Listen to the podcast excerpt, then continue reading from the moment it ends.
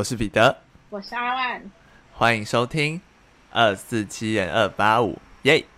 好的，我先来跟大家分享一下啊，嗯，现在这个季节是五月多嘛，那这个时候的天气现象呢，就是梅雨季了嘛。那梅雨季呢，有一个非常惹人厌的东西要出现了。我知道，我知道，我知道。好，来给你给你回答是什么？我要回答，我要回答，白蚁。答对了，来先给你鼓掌。好，我跟大家说，我们这没有蕊过哦，完全没有蕊过。好，我来跟大家讲一下为什么我今年特别对白蚁很有感。呃，差不多前就是我前应该上个礼拜，诶，上个礼拜嘛，反正应该前几天吧。然后前几天呢，我就因为我晚上都有去和平公园骑脚踏车的习惯，嗯，然后但是就前几天晚上呢，下了一个倾盆大雨过后，然后就没有下雨了，我就骑车去呃，就是运动这样，然后我就注意到说，哎，怎么就是灯旁边开始出现就是一些些小一些白蚁了，然后这时候就想说好像没差嘛，因为正常，因为梅雨季来了，然后下雨过后就本来就会有白蚁。然后就越骑越不对劲，因为你知道和平公园这个地方吼，有时候的一些路段会比较偏原始，跟怎么讲，那个路生态，对对对，生态多样性较高。然后我就发现有一些路段的那些白蚁呢，开始充斥在整条路上，就是你骑过去的时候，会很像要穿过一堆白蚁们。然后当你在高速就是脚踏车行驶的过程中，你会很难去去闪躲那些白蚁，因为它们数量实在太多。然后加上那一天我穿的是白色，所以我就骑骑骑骑骑骑骑，然后大概骑了大概 maybe 二十分钟吧。我就看一下我的身上，诶，我以为自己是捕蚊灯还是捕虫灯，诶，我身上全是白蚁。然后我就想说，夭寿哦，怎么那么多白蚁？而且我不知道是白蚁当中还混杂了一些你知道一些不知名的虫虫还是怎样，有。之类的，然后爬到我的脚上，然后我把它剥掉吧，或什么之类打到，可能然后就过敏。我现在脚肿超大一包，哎，自己被蚊子叮？不是不是不是哦，这个大小的程度一定不是蚊子，蜜蜂。I don't know，反正就是它肿了一大块，然后我现在呃也不知道该怎么处理它，反正就是。哇，那一天那一天我在骑的时候，我就是原本原本骑脚踏车不是头都看前面吗？我那天骑脚踏车的时候，一直微低头，然后用余光瞄前面，因为我我不敢用我的脸撞 白蚁，我用我的额头撞白蚁，强行突破他们。哎呀，感觉很多只哎，超级多，而且是他不是说什么在空中，就是在路灯附近，因为你知道和平公园有些灯也是在很地面的地方，嗯，所以他们聚集在那的时候就会。你就会一直跟他们擦肩而过，一直有一些亲密接触，嗯、对，所以我就觉得还好，我现在也不用出门了，遇不到白蚁。之前之前以前旧家是那种纱窗门，哦，然后那种纱窗门呢，最麻烦的就是也是梅雨季，然后会很多白蚁，然后白蚁呢就是会，纱窗不是会小小的方格一格一格，就是那个，但那个不是很小吗？嗯，然后那些白蚁就很像是那种。铁人障碍赛，然后或者是什么障碍赛要参加比赛，他们会想尽办法冲破，就是那个纱窗纱窗门，很努力的在钻进来。对，然后看谁是最后赢家这样子，看谁飞最远吧。然后他们会有去光性，就很烦。然后你明明没打开那个纱窗，还是会有白蚁进来，就超级烦。但是很神奇的是，oh. 你隔天起床看，因为。前一天可能叫很多白蚁死掉这样子，嗯，然后可是前一天起床看，那白蚁就自己消失，哎，为什么啊？就不知道去哪了。就很神奇哎，这是十大未解之谜哎，自行消失的白蚁。他们他们他们来的很突然，然后也消失的很突然。对啊，好奇怪，为什么会突然消失？我想不透哎，就没有动它，它也就是消失哎，凭空消失。对啊。而且最近蚊子很多哎，不知道为什么，还是他们是隐形的翅膀？来，来宾阿万点唱一首《隐形的翅膀》，接下来三分钟他会开始唱歌，大家耳机准备好。我不要唱，有版权。我们唱应该没有版权的问题吧？我不要唱！我今天喝奶茶，喉咙状况不佳。对，反正这就是我最近很有感的一些虫虫危机，这样。好可怕！我也不喜欢白蚁，因为它是横冲直撞，然后乱乱飞。对啊，而且它都，它不是那种飞到你身上会自主离开的类型，它一旦飞到你身上就没有要离开的意思。对啊，烦呢。你就必须手动请他们离开。所以他们是真的是冲撞类型昆虫。哦，祝他们幸福快乐啊！嗯，哦，反正我要说的是一个关于饮食习惯的改变。好，就是小时候不是如果我啦，我比如说我爸妈带我去吃那种小吃什么的，我就会很抗拒，因为小时候都喜欢吃一些垃圾食物嘛。哦。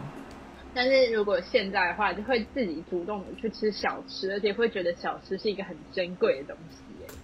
我觉得小，感觉吗？我觉得，我觉得以前会让会觉得小吃有一种不干净的感觉。嗯嗯嗯，小时候。哦，现在当然现在好小吃还是有些没那么卫生，但是感觉是我们变了，不是小吃变了。对，小吃一直都没变。小吃可能有变贵。对 对，呃，一些物质方面可能有变贵，还 可能有一些变难吃了之类的。嗯。因为为什么讲到这个，是因为我们不是要去台南吗？Yes。我现在去找台南找的那种餐厅，我可能以前我不管去哪，我都会找那种要坐下来，然后享受气氛跟就是嗯食物的那种地方。可是去台南，我清一色都是找小吃，哎，就是那种可以，比如说拿着，然后。可能十分钟就吃完的那一种，然后就可以换下一家。对，或者是那种就是对很多盘，你有很多样选择的那种，然后价格又很实惠的那一种。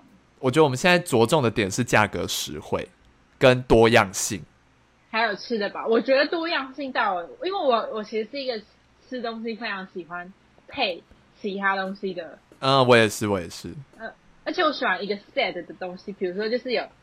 呃，小菜，然后主食，然后再配一个汤，我喜欢这样吃，会有一个满汉全餐的感。Uh, 我在讲什么？会有一个满汉全席的感感觉，好吗？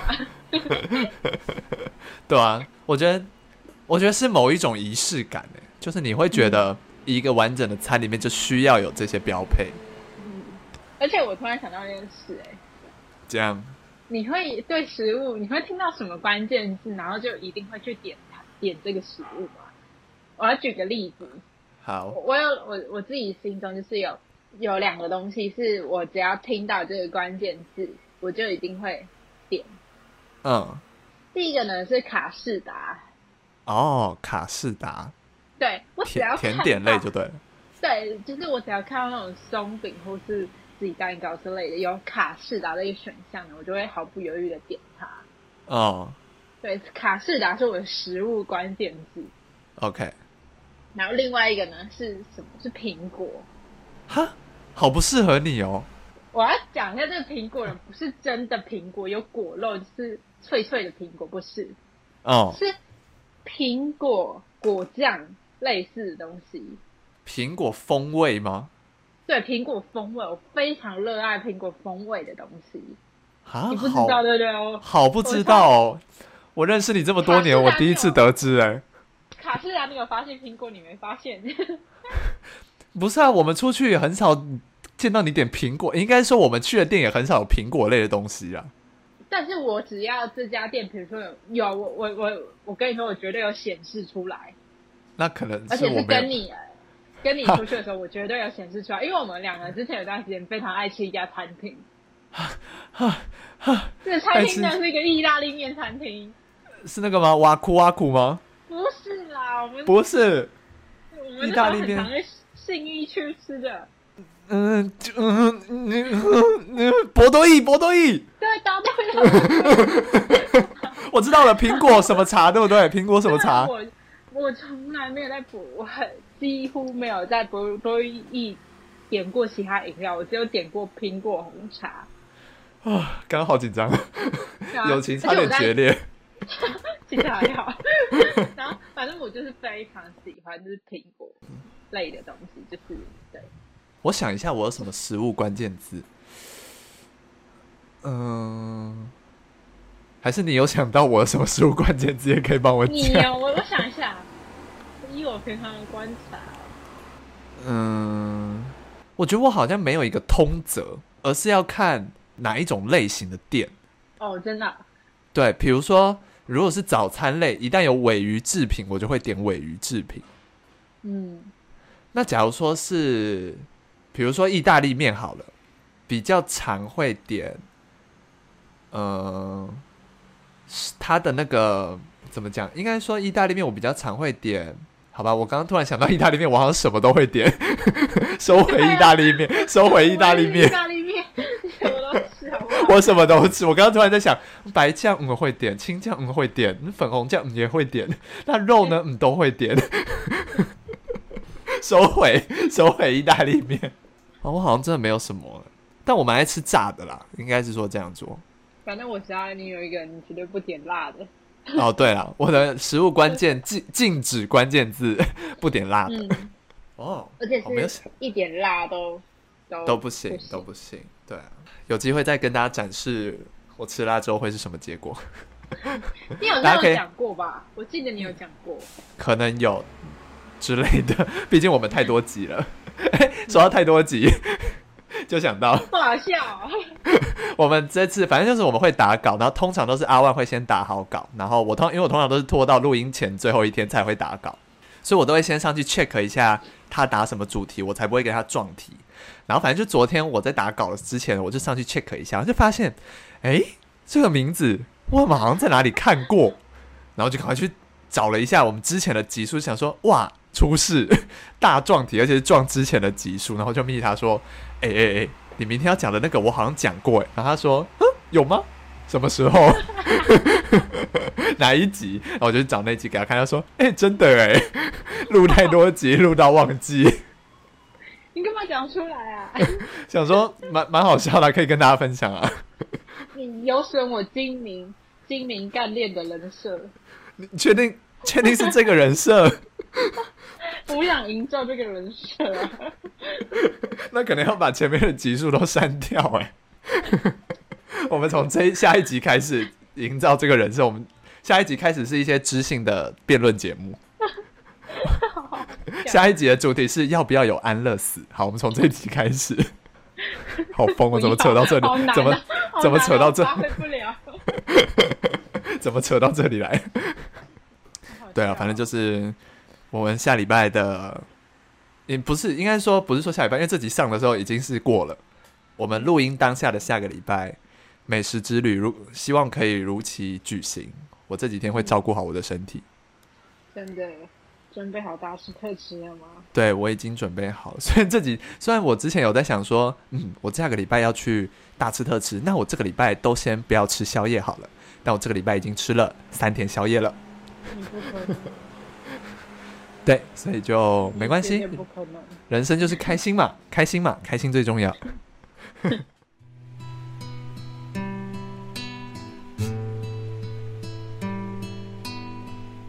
OK。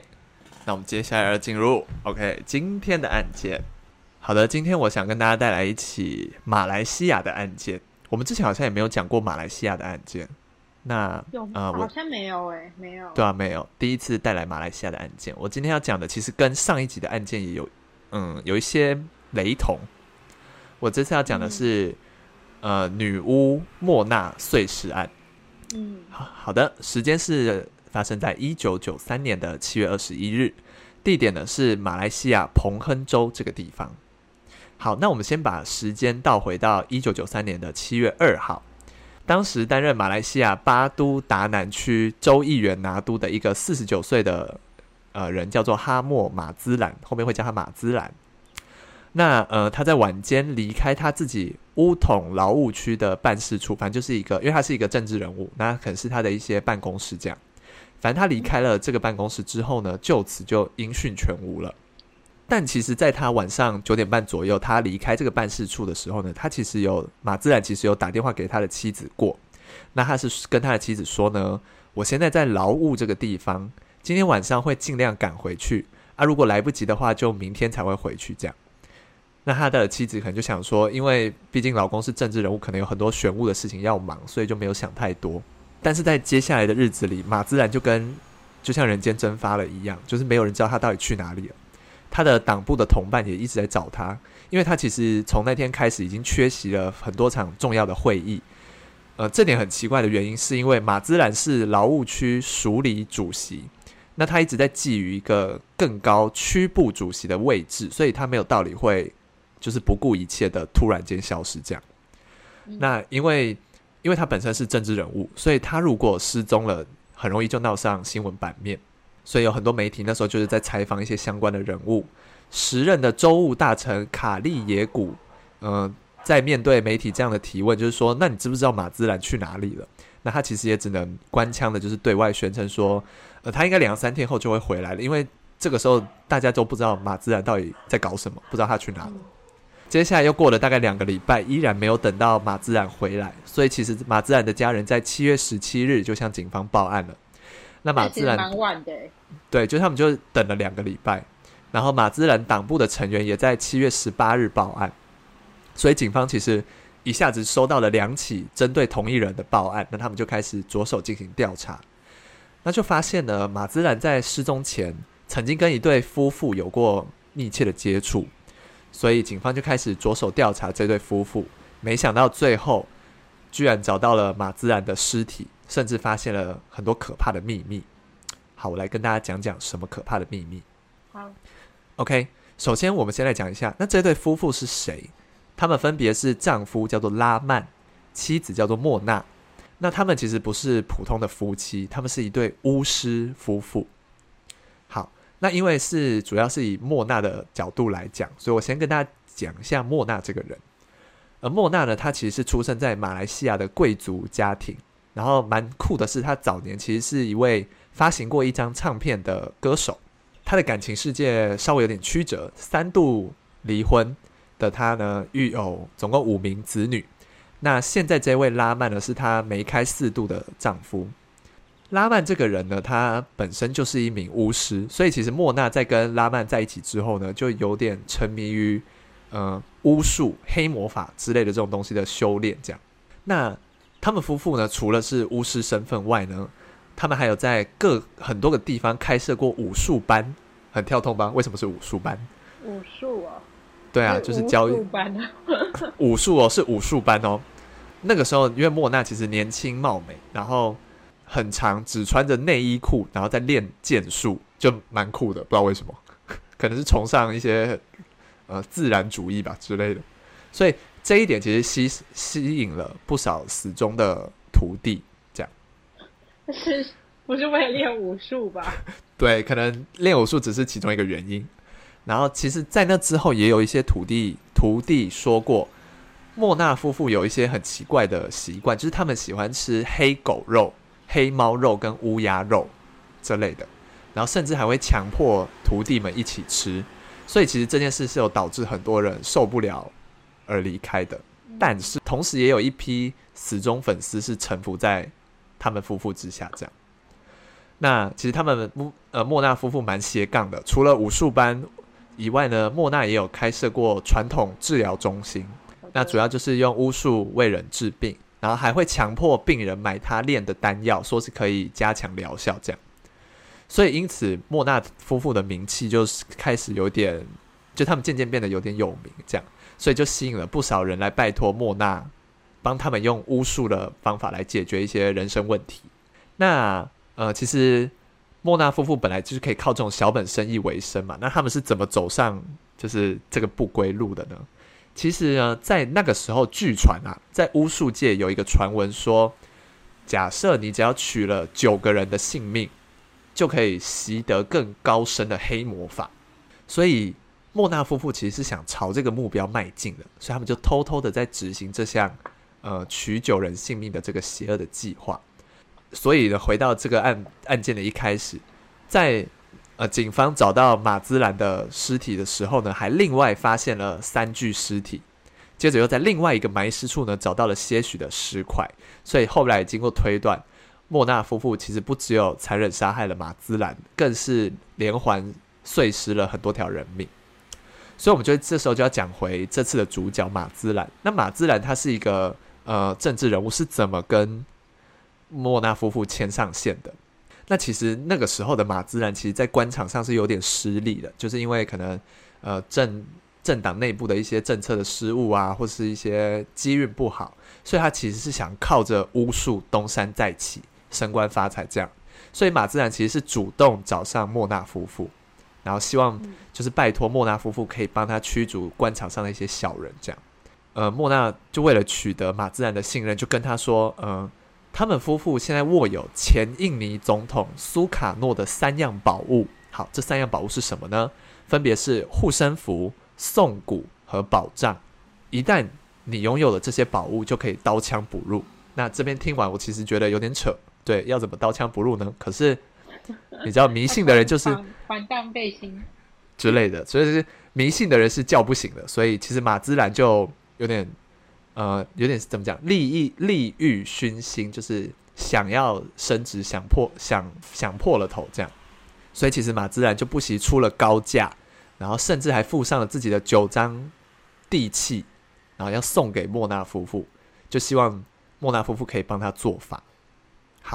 于是就来到了案发的一九九三年七月二日，那马兹兰呢，跟着莫纳夫妇，就是从马兹兰的办公处离开之后呢。他们来到了马来西亚乌鲁东的一个马兹兰还在建造的一个小屋里面，他就他们准备要在这里施法，然后因为这里比较偏僻，所以才不会被其他人打扰。那莫纳夫妇呢，在现场先挖了一个洞，然后还吩咐说马兹兰，呃，你只能穿内裤，并且包裹着毛巾，因为接下来要冲花浴，呃，就是叫他躺在一个铺满鲜花的地方，这样。接着呢，还提醒他说：“你等下就会闭上眼睛，就会听到神奇的声音，接着就会有很多的钱掉下来。”然后马自然就信以为真嘛，所以他就乖乖的去躺下，然后闭上眼睛放松，满心期待着钱从天上掉下来。但这个时候呢，其实这个现场除了莫纳夫妇，暗处还躲着一个人。这个人是谁呢？这个人是莫纳夫妇的义子祖莱迪。OK。那在马兹兰放松的时候呢，祖莱迪就偷偷的跑出来，拿出预藏好的斧头，很用力的对着马兹兰连砍了三下。那这三下其实就把马兹兰的脖子给砍断了，所以很明显的，马兹兰就在当场死亡了，并没有等到他的钱掉下来，反而是等到了他的头掉下来。那马兹兰死后呢，夫妇加上祖莱迪三人呢，就拿出了预藏的刀子。他们就把马兹兰的尸体分成了十八块，然后深埋在刚才他们预先挖好的那个洞里面。接着呢，在上面灌进了水泥，要封尸。那他们整理好现场之后呢，三个人就直接偷了马自然的车，带着刚才马自然才给他们的那些大笔的现金，逃往了吉隆坡。但他们逃往吉隆坡之后呢，也不是什么低调的，想说要等风波过还是怎么样，他们在当地就开始大肆的购物。他们两个礼拜就花了十九万。还将地契，对啊，还将地契拿去转名，就是想要可能把那些地契归到自己名下，这样如此的招摇，其实很容易就会吸引到呃警方的呃视线，这样。所以呃，除了这样子的行径，为什么警方会盯上莫纳夫妇？更是因为警方在发现马自然失踪了嘛，所以呢，呃。他们就把马自然失踪的这个讯息跟马兹兰失窃的车子全部都登上了报纸头版，然后这个时候呢，就有人主动联络了警方，说，呃，他曾经向一对夫妇买了报纸上这辆失窃的车子，所以才因此曝光，所以警方就开始要审问，就是马呃莫纳夫妇这样，所以就循线也找到了案发现场，然后他们在案发现场就发现了刚才说的那块水泥，因为。呃，整间房子其他地方都很旧，就只有这一块水泥是新铺的，所以就很奇怪。那他们撬开之后呢，就发现了尸体。除此之外呢，还在现场找到了作案用的斧头、两把呃预藏好的刀，还有一些黑巫术的祭品、木偶、长针等等。然后除此之外，还有三个不同宗教的神像，等于就是他们有点想把那个现场布置成呃很隆重的一个仪式要进行的感觉。因此，莫纳夫妇就因为涉有重嫌而被逮捕了。那，呃，很明显，莫纳夫妇在三人被逮捕之后呢，就被指控杀了马兹兰。但在前期呢，其实三人还否认他们有犯下这个罪行，所以有提起上诉。甚至在每一次的出庭的时候呢，莫纳都非常的高调，就是他还会浓妆艳抹，盛装打扮，然后他遇到媒体的时候呢，还会开朗的微笑看镜头，所以他的那些呃画有招牌大红唇的一些照片，都会很常被刊登在新闻头版。他笑的感觉就是让人很不寒而栗，这样。然后讲我在做资料做到这一段的时候，其实就让我想到那个呃，之前 Netflix 不是有一个影集是创造安娜吗？嗯。然后创造安娜其实就有点雷同啦，这个感觉就是打官司的时候都会扮得美美的这样。嗯。对，但是呃，莫娜并没有开心太久，因为随着更多的尸体被发现，三个人在一九九五年就被判了死刑。那莫娜在得知自己的死期将至的时候呢，就没有新打扮了，所以就变得日渐憔悴。OK，时间来到了二零零一年的十月二号，三个人就被送上了绞刑台，要处以绞刑。那当时的刑就是处刑处刑的那个人就回忆说，很奇怪，莫娜最后的遗言是“我不会死”，就很怪，因为呃，我们要先知道莫娜是巫师巫师嘛，他们是巫师夫妇。当他说他不会死的时候，这样的遗言其实会让人很害怕。所以在之后，其实就有人说莫纳夫妇可能用了黑魔法，让自己的灵魂逃过死劫。这样，所以就有人害怕说他可能灵魂会附身到其他人身上，再重新转身。这样，因此在莫纳死后呢，曾经关押过他的那间牢房也传出一些灵异的事件。这样，例如说呢，呃，有远有远警在执勤的时候会听到一些奇怪的呻吟声。或是感觉脖子有人在吹气，然后后来因为这这个监狱太常发生灵异事件，导致没有远警赶来这边执勤，所以警方就把这个牢房用水泥封住了。可是封住之后呢，这个怪事还是在发生，一直到这个监狱被完全关闭了才落幕。那除此之外呢，更有狱警事后回想，其实莫娜呃在被关押在牢里的时候呢，他是很淡定的，然后很。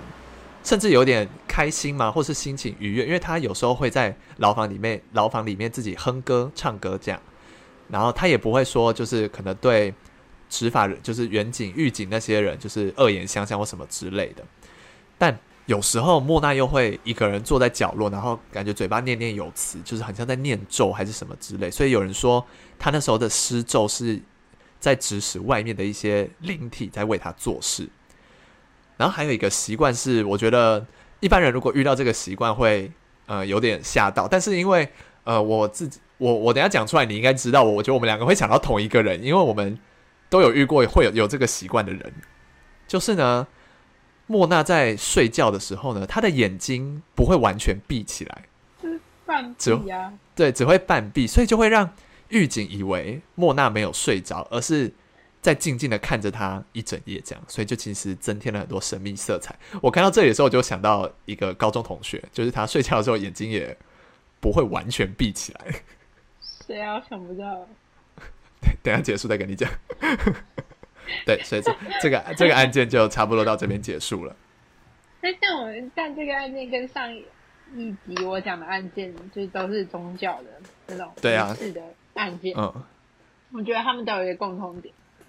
第一个啦，uh huh. 就是第一个，他们都是不知道，我不知道莫娜是不是，但是他我不知道他做的那些巫术是不是真的有效。呃，我觉得他应该是因为怎么讲，他的相关报道都不是说他用什么伎俩或什么之类，然后才让呃别的人信服。我觉得他可能是真的有一些神力，只是没有到那么高强，加上我觉得他后面可能是有点被。眼前的利益就想钱想疯了，这样，所以他后面其实在做的是不不不是施法本身的，而是他要谋财害命，这样，就这是他想要更高深的黑魔法跟更多的钱，这样。但是我觉得他们都真的很信很迷，就是对宗教真的是有一定的相信，对，忠诚度很高啦。对，忠诚度很高，然后。第二点，他们都觉得自己做坏事都会有被宗教保护的力量。对，毕竟毕竟大肆杀人之后还去大肆购物，应该是觉得神应该会保护他们吧？不然应该一般人不会这样。就像我们上一次有提到过说，说那个他们杀害人却没有发觉血迹，其实有跟着他们一路，就是回到他们家，他们没发现。嗯、那莫拉他们是直接光明正大的就做这些事，也觉得不会被发现吧？因为他之后有说他会害怕死刑，那他其实是怕被发现的吧？所以代表他们其实就是这些凶手，其实他觉得宗教一定会在暗中就是守护他们，让他们躲过就是牢狱之灾。嗯，但事实证明，事实证明都没有了。对，事实证明就是 都不可能。真的是想太多。嗯，而且哦，我忘记补充，其实上一点，呃，不是上一点，就是上一集，其实呃，那个凶手林宝龙，他其实在出法庭的时候有对着就是法官说：“谢谢法官大人，哈哈哈哈！”就是来大笑，所以看得出来他们其实都对自己高度自信，而且。没什么悔意，嗯嗯嗯，就不太懂这个心态是什么。我认为他们在做这些事的时候，觉得自己是正当的，他们不觉得这是一个犯罪的行为。行为，嗯嗯嗯嗯，应该说，比如说我们一般人的规范是会把法律摆在宗教前面。我举例啊，嗯，那他们对他们来说，宗教是。最高的，所以我今天做这些事都胜过法律。对，嗯，是有点这样的感觉。对啊，只能说大家不要过于迷信啊，我觉得。嗯。前几集好像前几集也讲过吧，大家不要过于迷信。对啊，我们真的超爱这种，这种这种是是一天到晚在找宗教的案件。对啊，说不定我们两个也是蛮迷信的。警惕自己啊！对，我们一直在警惕自己，不要太迷信。对好，那今天的节目就到这边结束了。我是彼得，我是阿万，我们下次见，拜拜，拜拜。